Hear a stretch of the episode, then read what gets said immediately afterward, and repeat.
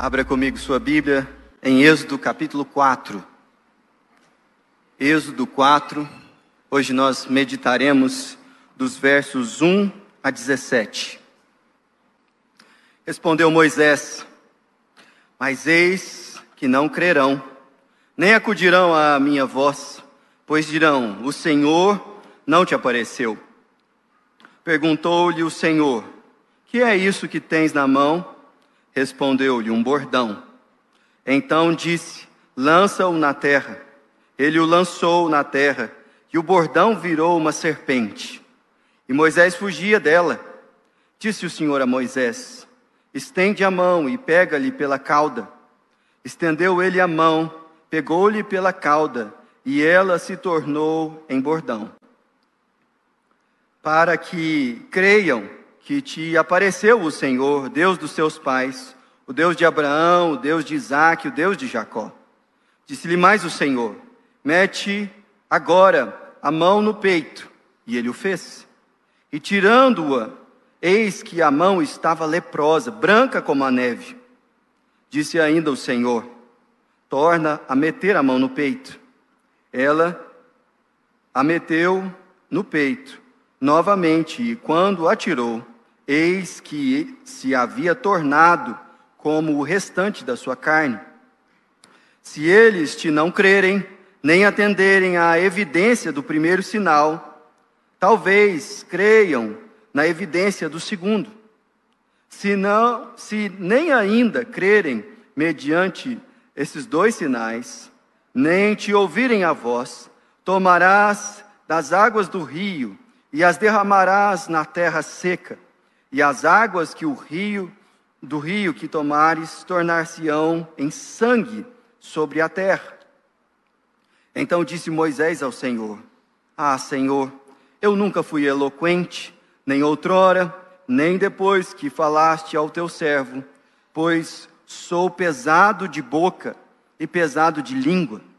Respondeu-lhe o Senhor: Quem fez a boca do homem? Ou quem fez o mudo? Ou o surdo, ou o que vê, ou o cego. Não sou eu, o Senhor? Vai, pois, agora, e eu serei com a tua boca, e te ensinarei o que hás de falar. Ele, porém, respondeu: Ah, Senhor, envia aquele que hás de enviar, menos a mim. Então se acendeu a ira do Senhor contra Moisés e disse: Não é Arão, o levita, teu irmão?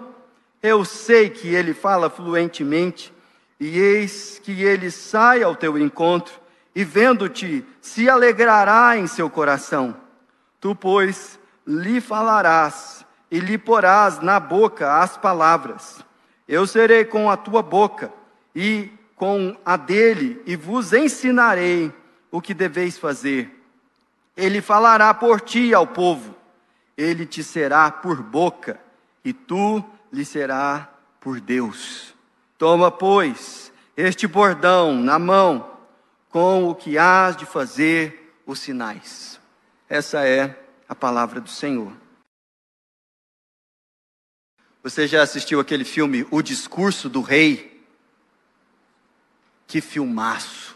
Se você não assistiu, vale a pena se gastar um tempinho assistindo a história do rei George VI, ou pelo menos um pedaço da história dele. O filme se passa na primeira metade do século XX e é uma narrativa baseada em fatos reais, especialmente no fato do George VI ser um rei muito limitado quanto à capacidade de falar, na sua eloquência. E é interessante que ele não era rei quando isso já ficava evidente nas, nos momentos em que ele precisava discursar, e ele procurou todo tipo de ajuda, oficial e extraoficial. E todo o enredo, não vou contar o filme todo aqui para vocês, para não perder a graça de quem não assistiu ainda, gira em torno de uma amizade que ele faz com um homem simples, que se passa por um fonoaudiólogo, mas que na verdade não tinha formação na área, mas era muito habilidoso e pôde ajudar aquele rei muito nessa tarefa tão constante na vida dele de precisar falar em público. Especialmente no contexto do filme, há um paralelo entre a eloquência de Hitler, que embriagava as multidões com seus discursos acalourados, e era uma eloquência usada para o mal, era algo que era de fato uma ameaça, mas era uma ameaça muito eloquente. Enquanto isso, do outro lado, estava o rei George VI com todas as suas limitações, tendo que conclamar todo o império inglês para lutar contra o Reich e aquilo que estava se levantando na Europa continental. Vale a pena ler, vale a pena assistir o filme. Muito interessante. E por que, que eu estou falando desse assunto?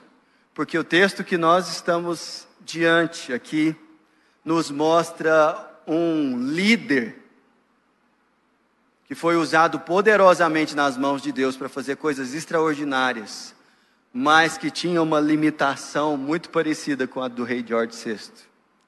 Ele tinha muita dificuldade de se comunicar.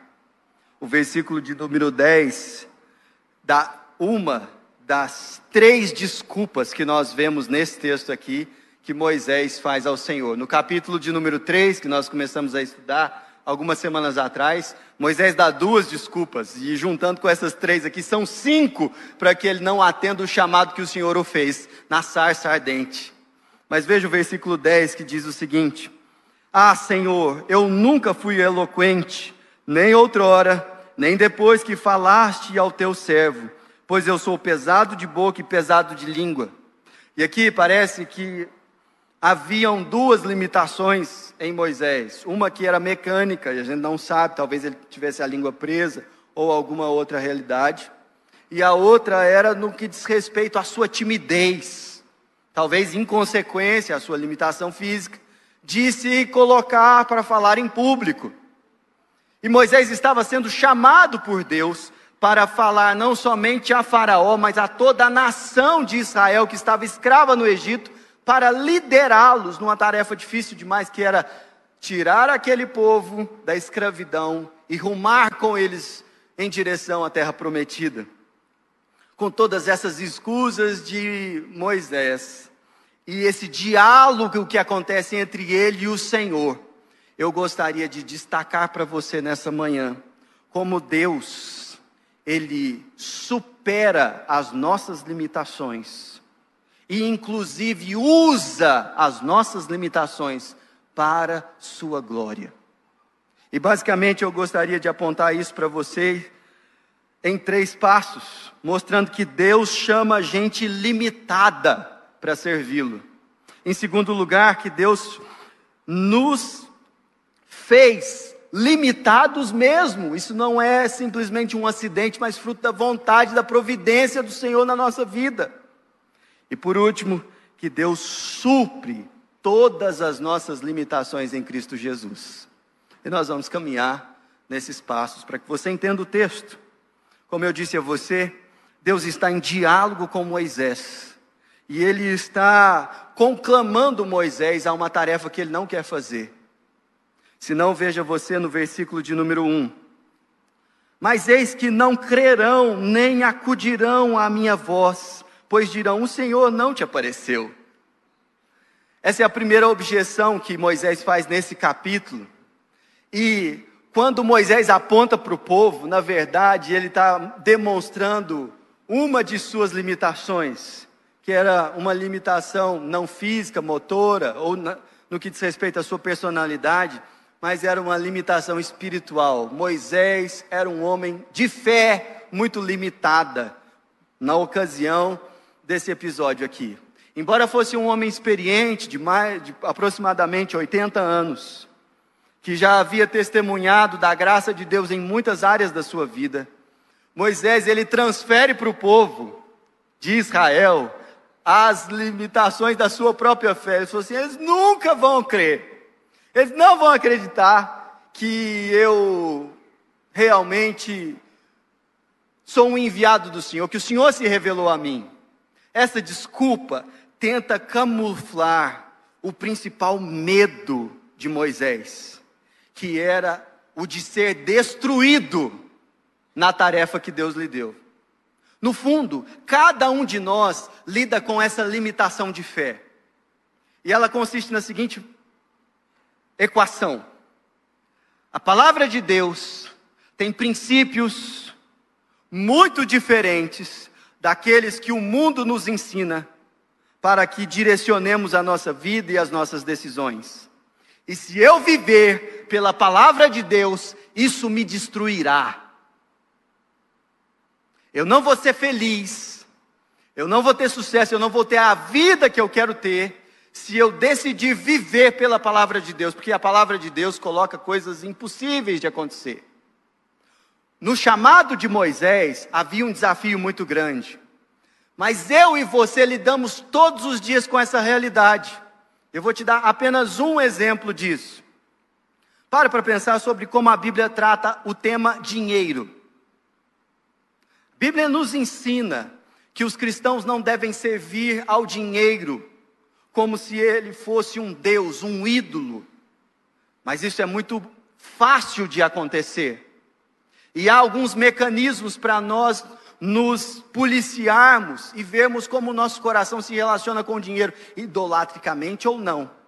No campo do culto, algumas igrejas estimulam a idolatria ao dinheiro como se o enriquecimento e a prosperidade fosse o único benefício de servir ao Senhor. Por outro lado, a ausência de lidar com o tema dinheiro pode ser também o fruto de uma comunidade idólatra que não quer consagrar suas finanças ao Senhor, mas viver com seus recursos como se essa parte da vida não tivesse conexão com o reino de Deus. E um bom parâmetro para a gente lidar com isso é justamente os dízimos e as ofertas, em que a gente pega parte do recurso que o Senhor nos dá para consagrar a sua obra. Mas a gente olha para o mês, olha para as contas e fala assim: se eu lidar com o dinheiro do jeito que a Bíblia diz, com generosidade para com os necessitados, com generosidade para com a obra do Senhor e obedecer a palavra de Deus, eu não vou ter como me sustentar e pagar as minhas contas. E eu sei que esse é o dilema de muitos e muitos cristãos sinceros, mas que olham para a palavra e falam assim: se eu viver pela palavra, eu não vou dar conta da vida.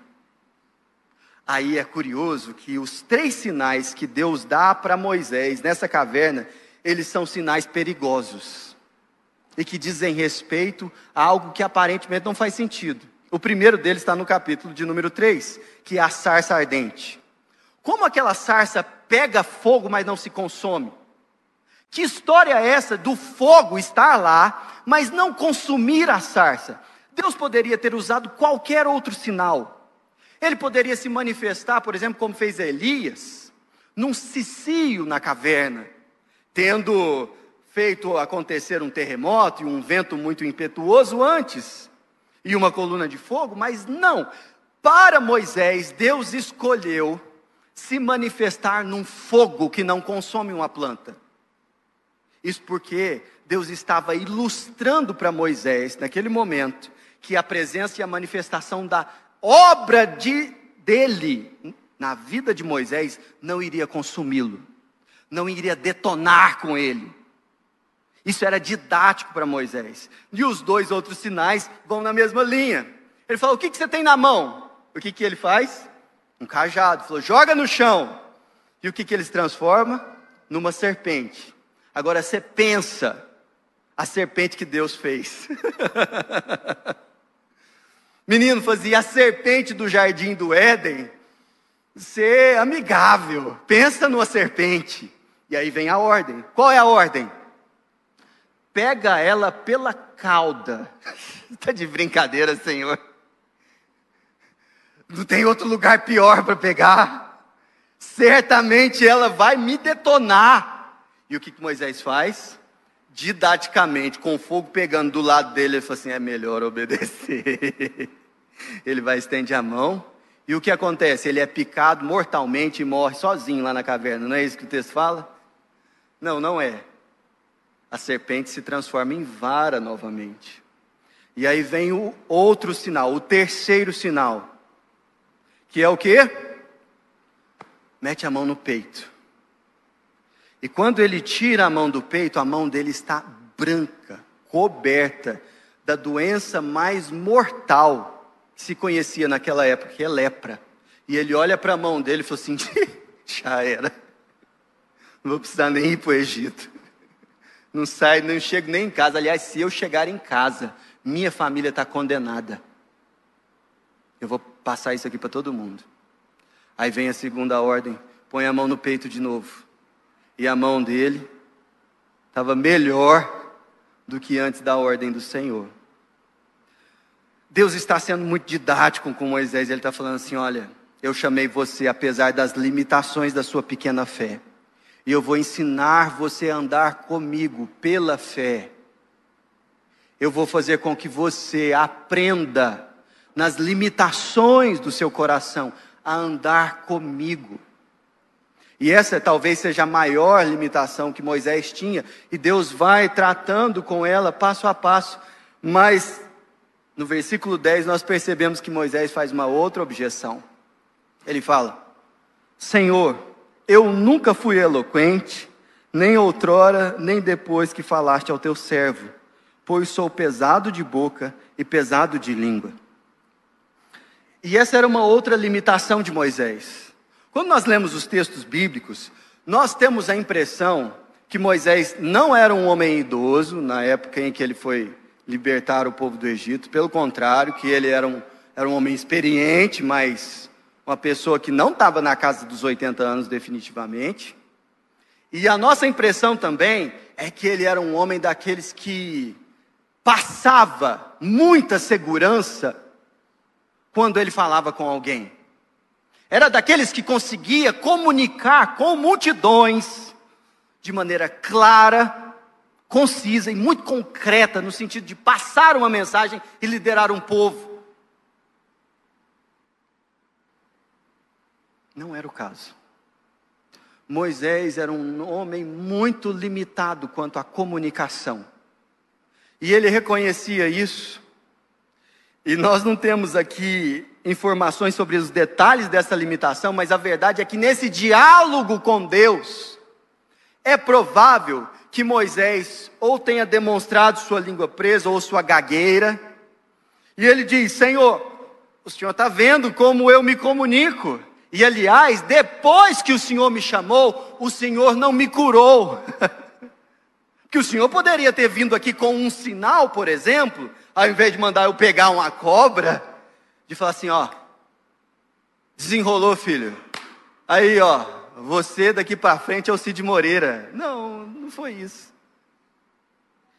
Ele argumentava com Deus na sua limitação. Versículo 10 é claro: nem depois que falaste ao teu servo, alguma coisa mudou aqui.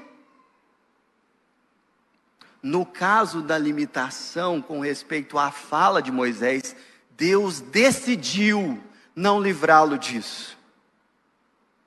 Aliás, Deus faz algum, fala algo que para muita gente é um escândalo. Porque se é verdade que Deus chama a gente limitada para servi-lo, isso está evidente no texto, Algo que não é tão evidente na experiência cotidiana da vida é o que está no versículo 11. Se não veja você o versículo 11. Respondeu-lhe o Senhor: Quem fez a boca do homem? E está todo mundo tranquilo aqui que foi Deus que criou todas as coisas, não é? O que não há consenso muitas vezes é na sequência do texto.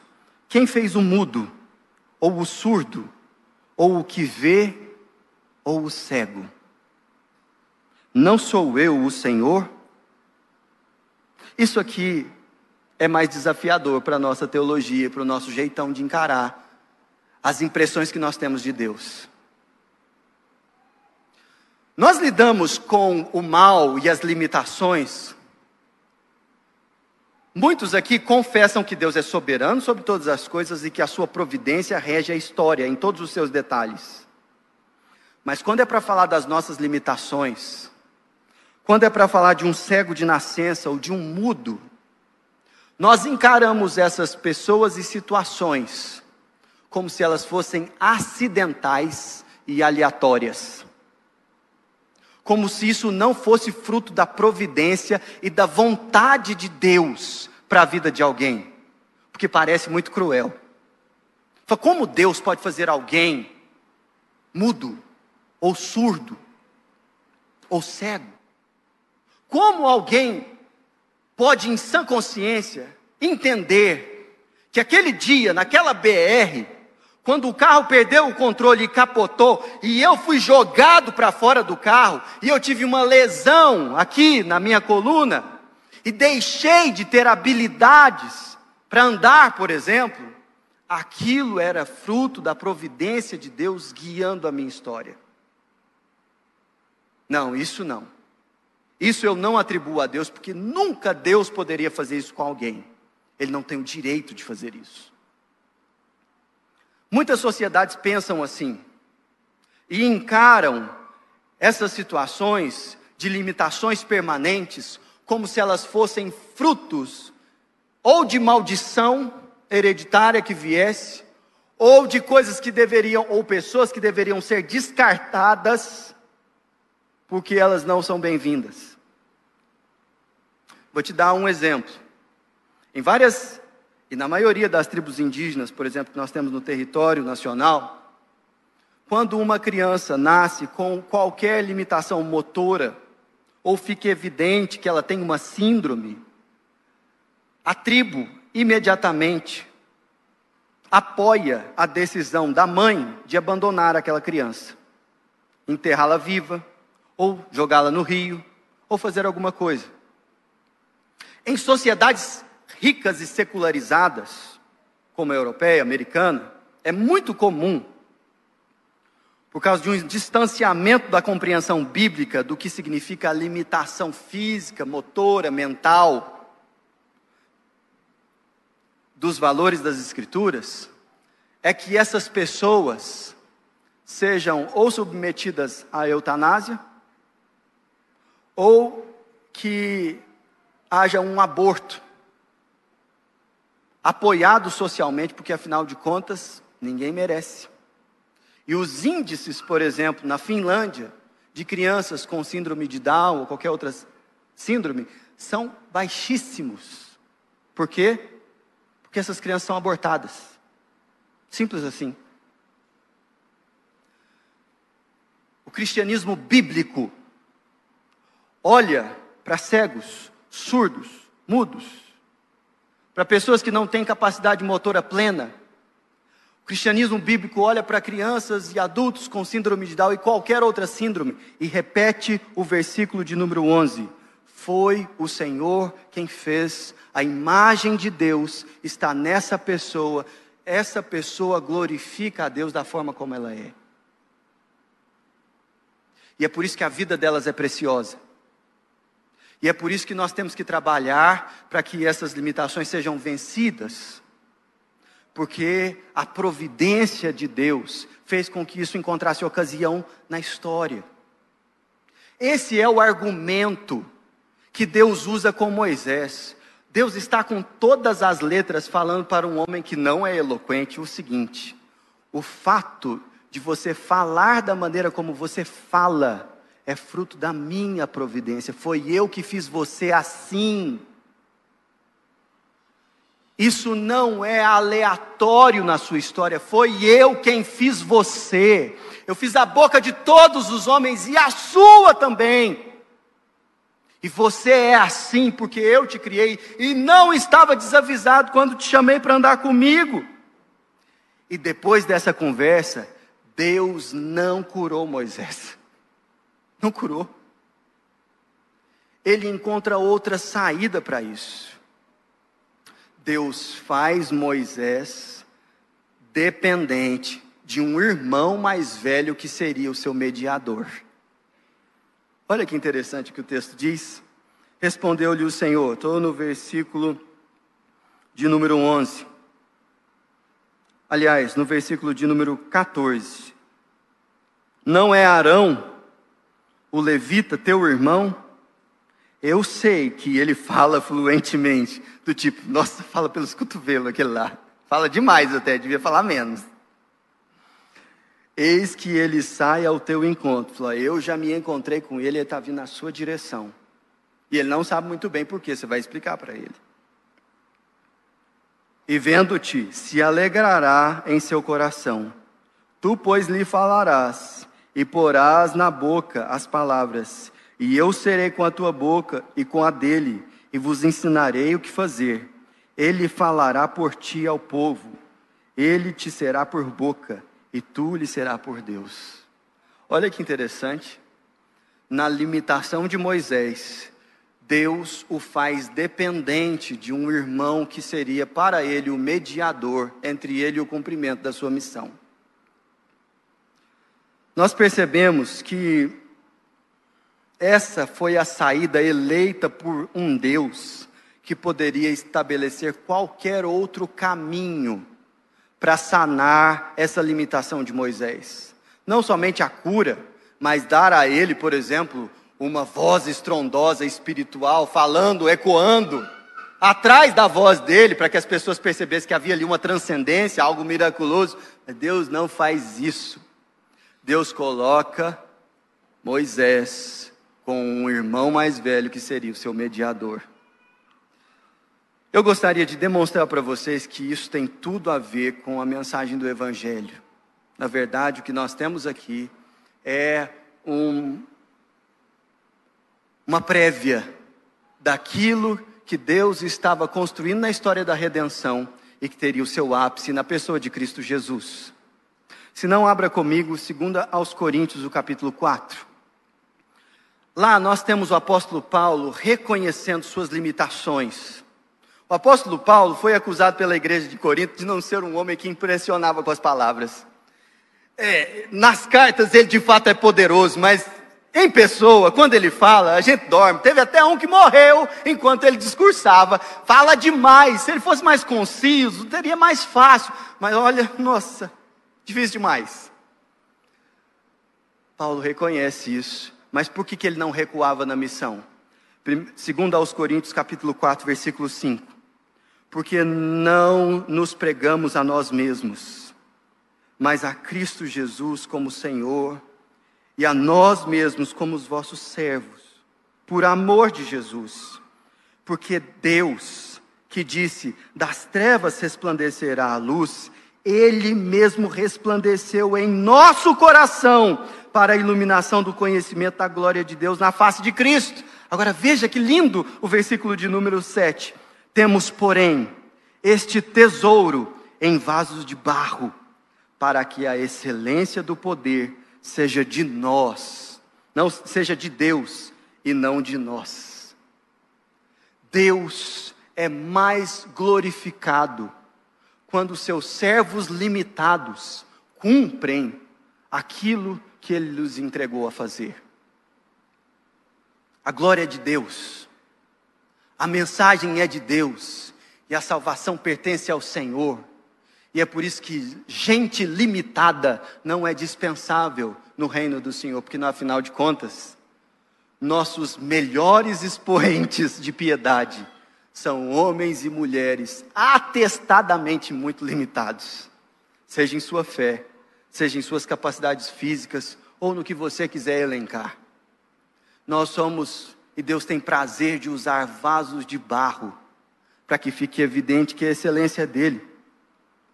Mas é interessante também que Deus não permite que essas ocasiões limitadoras encontrem ocasião na nossa vida porque ele seja supostamente sádico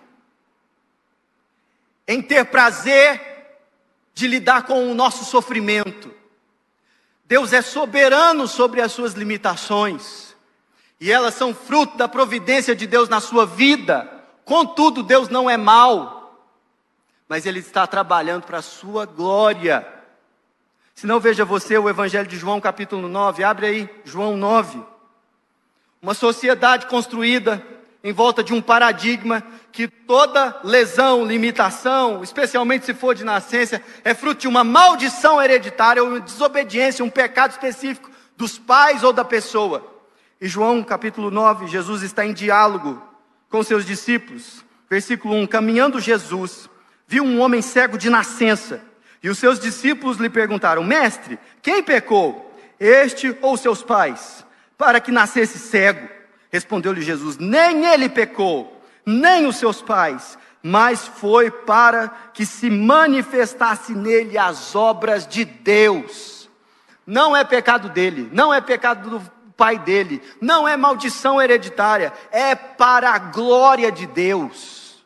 E como Deus pode ser glorificado? Ora, evidentemente numa cura, que é o que está para acontecer aqui. Mas não somente dessa forma. Não somente dessa forma. É necessário, versículo 4, que façamos as obras daquele que me enviou enquanto é dia. A noite vem quando ninguém pode trabalhar.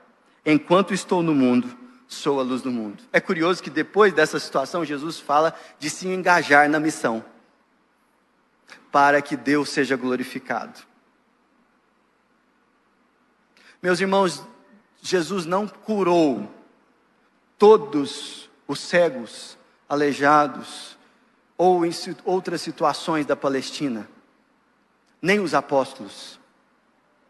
Mas ele ensinou claramente que qualquer tipo de limitação pode manifestar a glória de Deus, desde que seja manifesta na vida de alguém que é seu discípulo. E sabe por que isso é possível? Porque ele é o nosso irmão mais velho, mediador entre nós e aquilo que o Senhor quer para a nossa vida. Porque se você fizer um paralelo entre a figura de Cristo e a figura de Arão no texto que nós lemos, você perceberá que nós oramos como Jesus nos ensinou a orar no início desse culto, Pai Nosso, porque Ele se coloca como um irmão mais velho do nosso lado.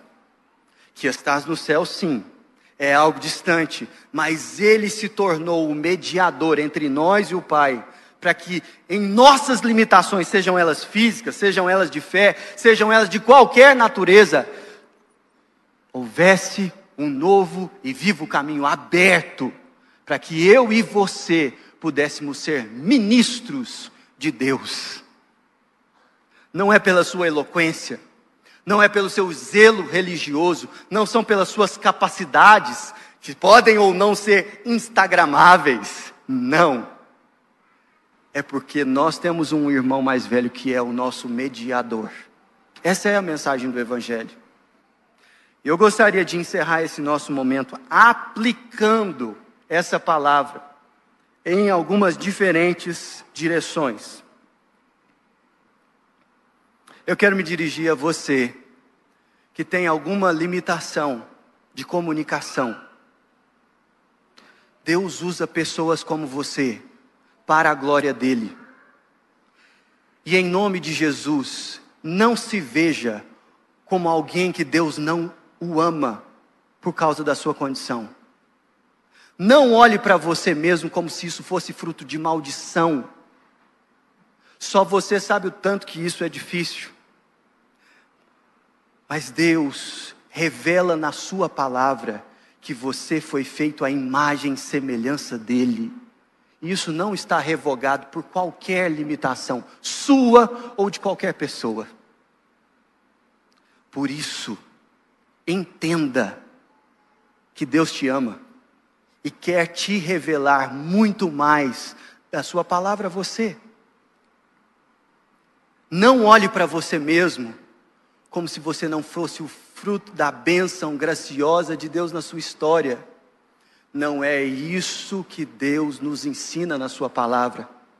Homens do calibre de Moisés tinham limitações que nossa imaginação não costuma considerar. Mesmo assim, eles foram profundamente usados pelo Senhor para a Sua glória. Por isso, mude o olhar que você tem de si mesmo e comece a entender que o seu corpo, do jeito que ele é, reflete a glória de Deus. Em segundo lugar, eu quero desafiar você a ser alguém que faz com que a mensagem do Evangelho alcance pessoas através do seu trabalho. Ser alguém como Arão, ser alguém como Jesus. Nossa igreja tem um desafio enorme de acolher pessoas que não têm todas as suas mobilidades motoras, como alguém que não precisa de ajuda nessa área. Nossa igreja tem a necessidade de ser útil e acolhedor a pessoas que não conseguem enxergar, a pessoas que não conseguem falar como você consegue, e às vezes tinha que até falar um pouco menos. Mas você pode aprender a acolher essas pessoas. Você pode ser mais educado quando você estaciona o seu carro na vaga certa. Isso demonstrar o amor de Cristo. Você pode aprender um idioma novo, especialmente nas suas férias de janeiro, que você está com tempo, Zé. É, está de férias. Agora, em janeiro, nós vamos ter um curso de Libras. E você poderia aproveitar o seu tempo para fazer isso, para aprender a falar do Evangelho em um outro idioma procura a Valesca, ou procura qualquer do, outro dos nossos irmãos do Ministério de Comunicação para obter mais informações sobre isso. Mas eu quero falar também com você, que olha para si mesmo e fala, pastor, quem dera que a minha limitação fosse uma limitação física, motora, eu não tenho fé. Eu não creio nessas coisas que está falando aí. Para mim não faz sentido ou pelo menos não fez até hoje. E se a sua condição estivesse limitada a quem você é e às suas habilidades, você podia ir embora daqui como se isso não tivesse nada a ver com você. Mas a mensagem do Evangelho é que a igreja não é o conteúdo da salvação, que o pastor ou que os líderes de ministério não são aquilo que Deus pode te oferecer. A mensagem do Evangelho é que nós temos um irmão mais velho, que é o nosso mediador entre Deus e nós, entre nós e uma vida de significado. E se você ainda não se entregou a Cristo, você deveria pelo menos fazer uma oração teste. Falou, Senhor, se o Senhor me trouxe aqui com todas as minhas limitações, para que eu ouvisse da tua palavra, e mesmo não crendo, obtivesse a oportunidade de falar contigo. Se o Evangelho realmente é real, brilha a luz do Evangelho no meu coração.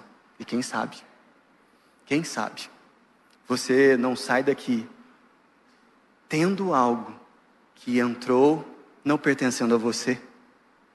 Feche os seus olhos, vamos orar. Senhor Jesus, com todas as nossas limitações, nós nos colocamos diante de Ti, como aqueles que não conseguem andar na Tua direção e o Senhor nos carregou, como aqueles que nunca ouviriam a mensagem do Evangelho, mas o Senhor cavou ouvidos, ouvidos em nós, como aqueles que não tinham olhos para ver, mas o Senhor brilhou a Tua luz. E aqueles que creem, ó Deus, no nosso meio, reconhecem que se o Senhor não vencesse as nossas limitações, nós nunca, nunca, em nenhum universo possível, pertenceríamos ao Senhor ou seríamos úteis nas tuas mãos. Mas nós te louvamos porque o Senhor é o Deus do cego, o Senhor é o Deus do mudo, o Senhor é o Deus do paralítico e não somente do curado. E nós reconhecemos as nossas limitações na tua presença e consagramos a nossa vida a ti, te pedindo que o Senhor nos faça não somente aceitáveis na tua presença, mas que nossas limitações apontem para a tua glória. Como o Senhor usa gente limitada como Moisés, para fazer com que a tua obra vá adiante. Nós te pedimos que o Senhor avive a obra do Senhor entre os surdos da nossa cidade. Nós oramos pela conversão de cegos, ó Deus, na nossa cidade. Nós clamamos que o Senhor, ó Deus, mostre a pessoas que são cadeirantes que há esperança para andar na tua presença e que o Senhor nos capacite para ser uma igreja que sabe fazer isso, que demonstra o teu amor, que vive na prática a glória do Evangelho nas nossas limitações. Que a graça do Senhor Jesus Cristo, o amor de Deus o Pai, a comunhão e a consolação do Espírito Santo de Deus sejam sobre nós e sobre toda a comunidade dos limitados do Senhor que foram redimidos pelo seu amor e graça, hoje e eternamente. Amém.